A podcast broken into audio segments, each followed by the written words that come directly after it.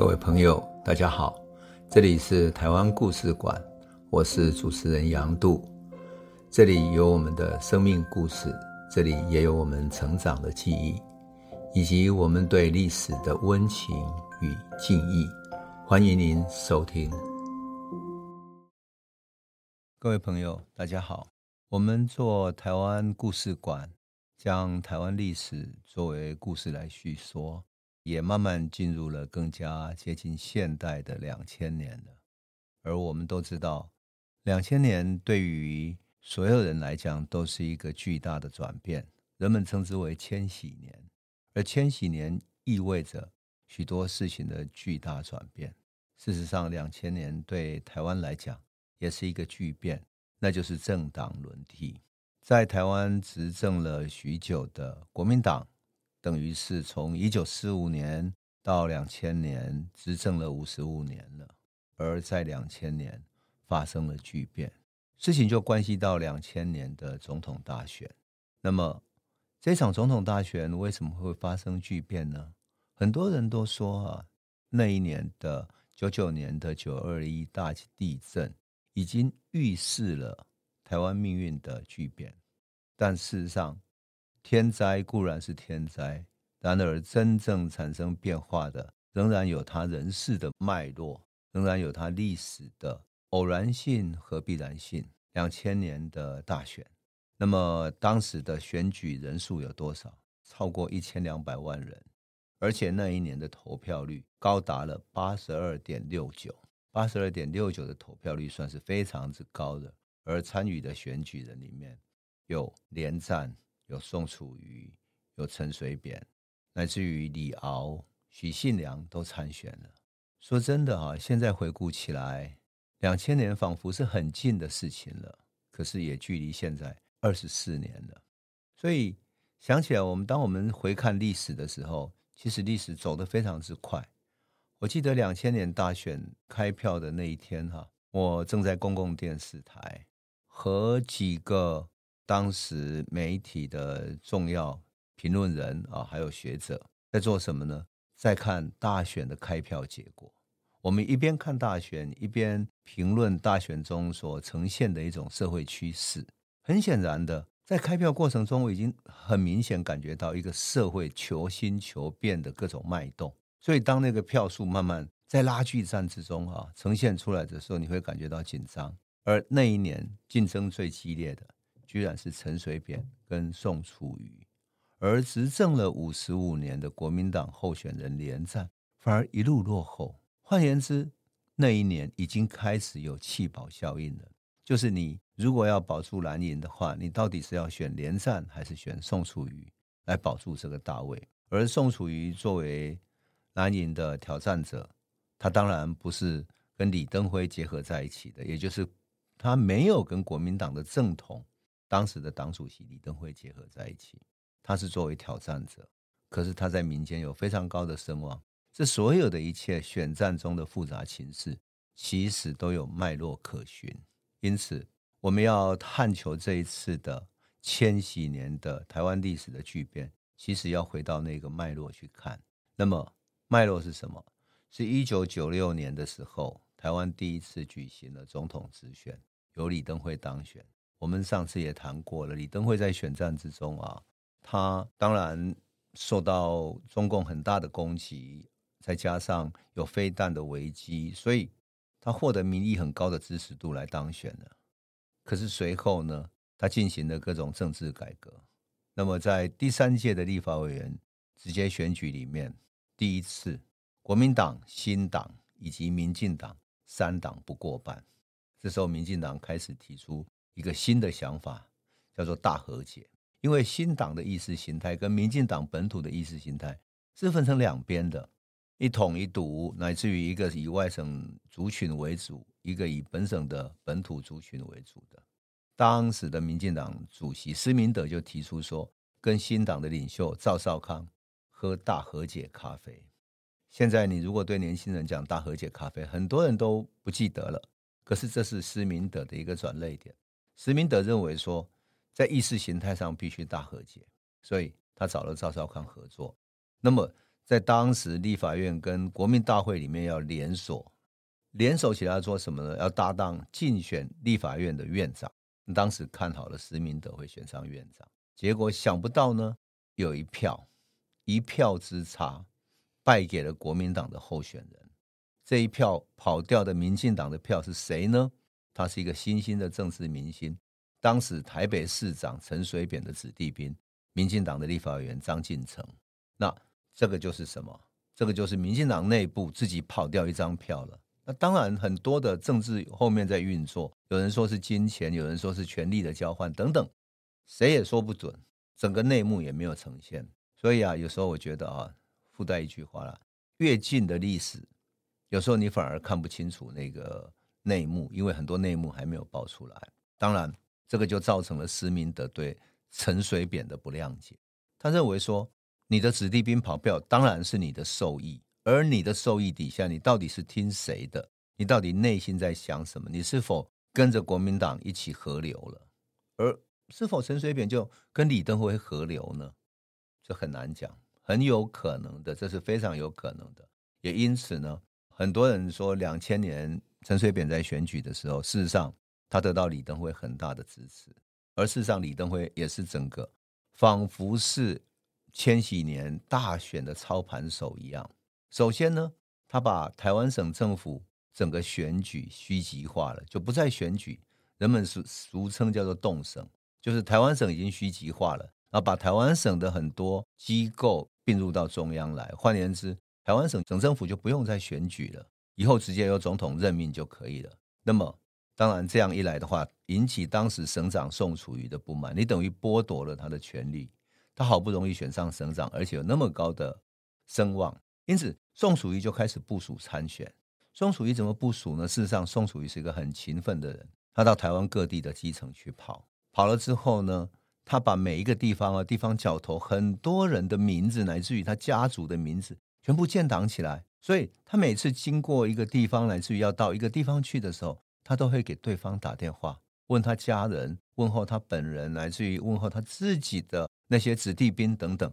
他一个一个去做完这些人脉的部署。因此，每一个人都说他非常的勤政爱民，再加上什么，他有省政府主席的资源，所以当他到一个地方，一个地方可能需要建一条道路，所以他就会给他新的。预算甚至于预算还更多，乃至于他规划了什么呢？因为当时有高速公路，两条高速公路嘛。可是每一个县的之间呢，从高速公路下了之后，要横向的走到海边去，或者走到山线。我们都知道，台湾从中央山脉到海滨是很近的。那么这中间呢，常常要穿过那些普通公路，所以道路没有那么通畅。宋楚瑜在各地规划了许多横向的这些公路。那这些都是需要预算，那预算他直接拨到县市长那边去了，所以很多县市长对他非常感激。特别宋楚瑜在卸任之前呢，他拨了大量的预算，你只要去找他。我听过一个呃市长跟我讲说，他去找了宋楚瑜，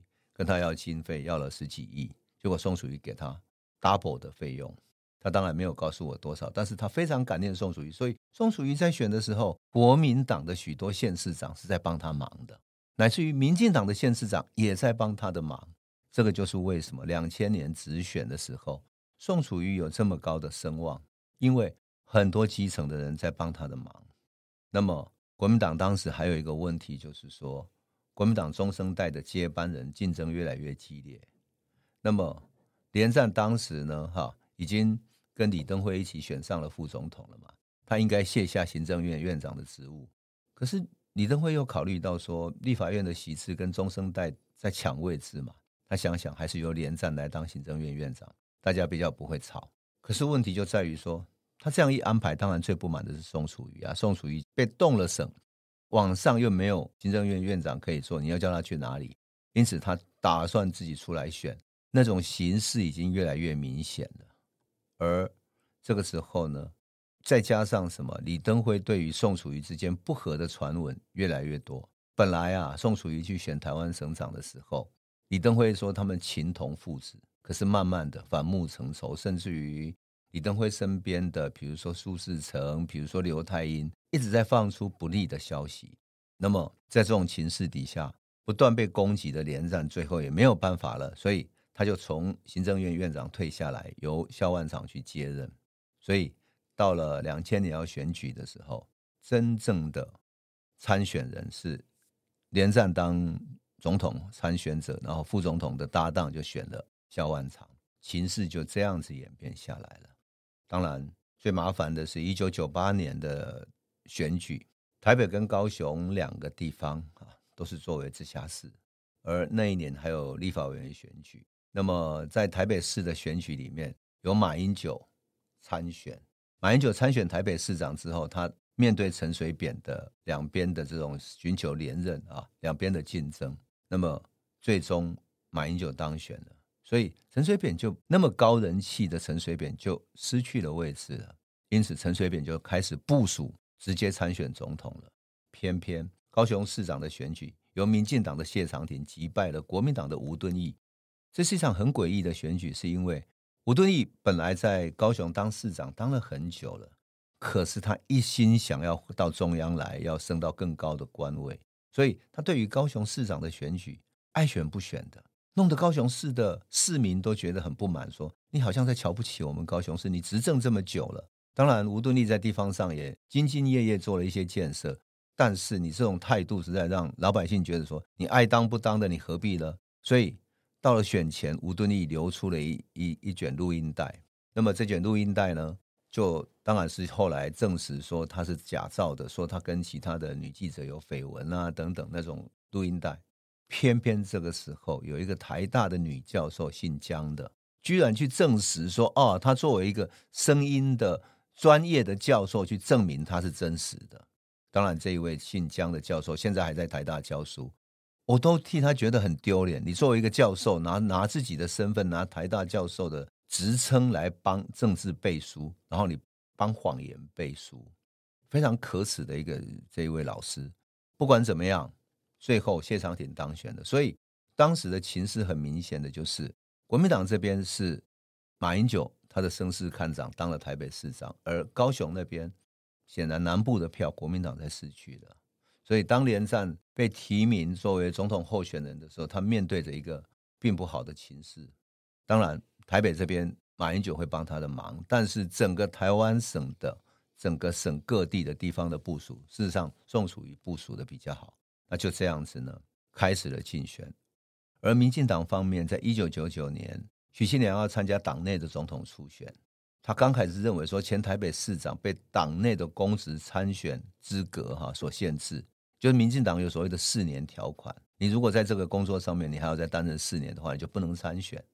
但是因为陈水扁有很高度的民意，所以民进党就为他修改了四年条款。当然，这个引起许信良的不满，最终许信良也出来参选了。总之呢，在选战的过程中，在民调上，宋楚瑜一路领先。那么。这些地方派系啊，各地的基础不断的在暗中在支撑他，即使是李登辉跟国民党不断的在各地想要把这些派系拉回来，但很显然的，整个情势慢慢在转变。尤其是宋楚瑜的改革诉求很成功的吸引什么？吸引了期待国民党结束他的长期执政，可是呢又不放心让民进党执政，所以就变成宋楚瑜是一个中间的选择了。那么，就族群来讲的话，宋楚瑜除了外省人以外，我刚刚讲过，还有很多客家人、原住民，来自于本省各地的，因为他行政，所以各地的这种地方派系用来支持他，所以整个系统就变成很奇特的是，李登辉支持了连战，连战有国民党旧的系统，那这这个旧的系统其实老旧了，而宋楚瑜其实在省长期间已经把这旧系统都挖了，就这样子呢。整个情势其实倾向于宋楚瑜跟陈水扁在竞争了，而陈陈水扁作为政治改革的决心跟能力，当然获得很大的本土的认同，但是人们对于民进党的台独党纲还是不放心，所以陈水扁就提出一个什么新中间路线，意思就是说，当时英国有一个保守派跟自由派之间的，就是保守党跟工党之间的一种争议嘛，所以。他们的总理的参选者提出了新中间路线，陈水扁承袭了新中间路线这样的口号提出来了。关键仍然在于新票案。一九九九年选举之前，国民党的立委就揭发了有一个中心票券的事件来攻击宋楚瑜的金钱丑闻。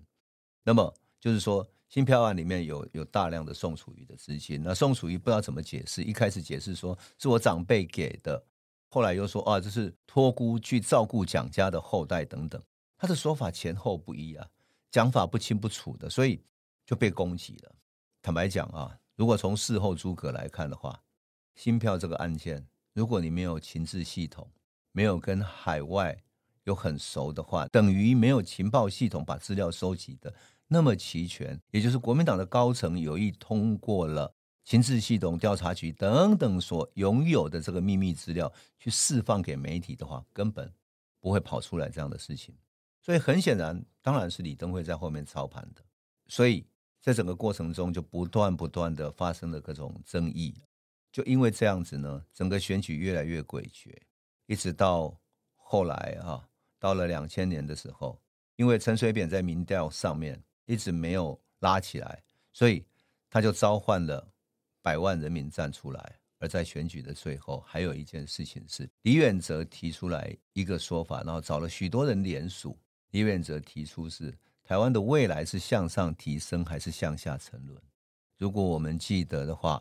李远哲作为诺贝尔奖得主，他提出这样的说法，还找了许多人一起背书，有奇美电子的董事长许文龙、高铁的董事长殷琦，还有云门舞集的创办人林怀民，还有宏基集团的创办人施正荣、长荣集团的总裁张荣发等等的商业、学术、文化界的人士组成了。所以最终呢，选举的过程中，陈水扁反而有了学术界的支持了，也因此在这样的诡谲的情势底下，选举慢慢走向了最后的结果。而在选举的选前的两天，马英九不断的开记者会，他拿出民调说啊，民调里面连战压过了宋楚瑜，然后甚至于倒赢了宋楚瑜呃十几个 percent 等等，最后当然证明了马英九这边。也就是通过马英九的幕僚金溥聪所做的这个民调是错误的哈。那不管怎么样，最后在选举结果出来的时候，是由陈水扁跟吕秀莲当选了正副总统。选举一结束之后，当然引起了很大的风波，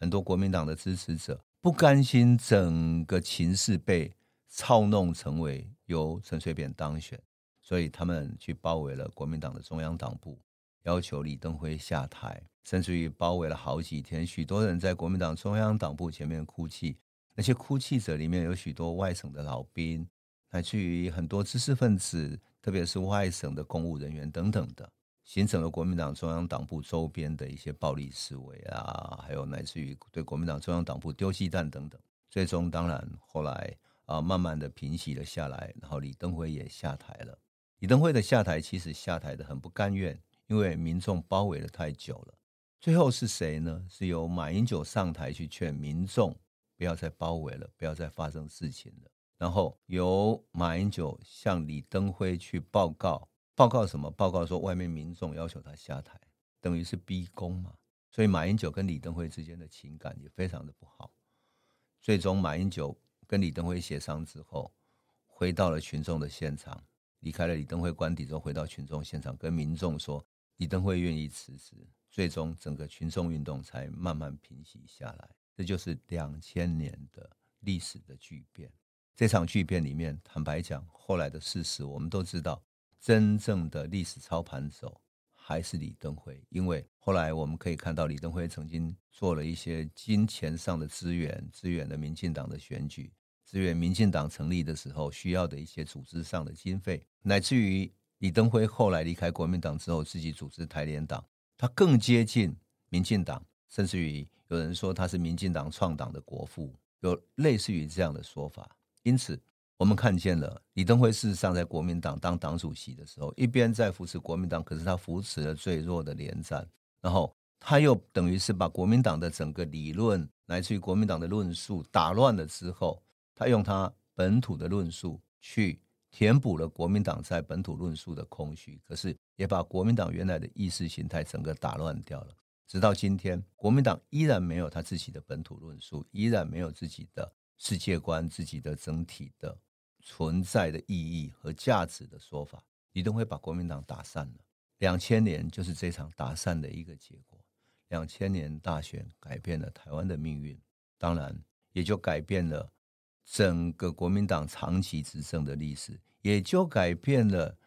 整个中国五千年由一党执政，从封建帝制，然后逐渐转变为辛亥革命、民主共和，但是一直由一个党长期执政，最后政党轮替了。如果说它改变了历史的话，它就是一个民主政治一个全新的开始了。因此，这个全新的开始是赋予了民进党更大的历史性的意义。我们今天就先讲到这里。那么接下来的历史会怎么演变，我们再来诉说了。这里是台湾故事馆 Podcast，我们每周一、周五会固定更新新的台湾故事。请随时关注台湾故事馆粉丝页，按赞并分享。最后，我们工商放送一下：若你对本节目有兴趣，可以购买纸本的《有温度的台湾史》，更方便您阅读。本节目由中华文化永续发展基金会制作，廉政东文教基金会赞助。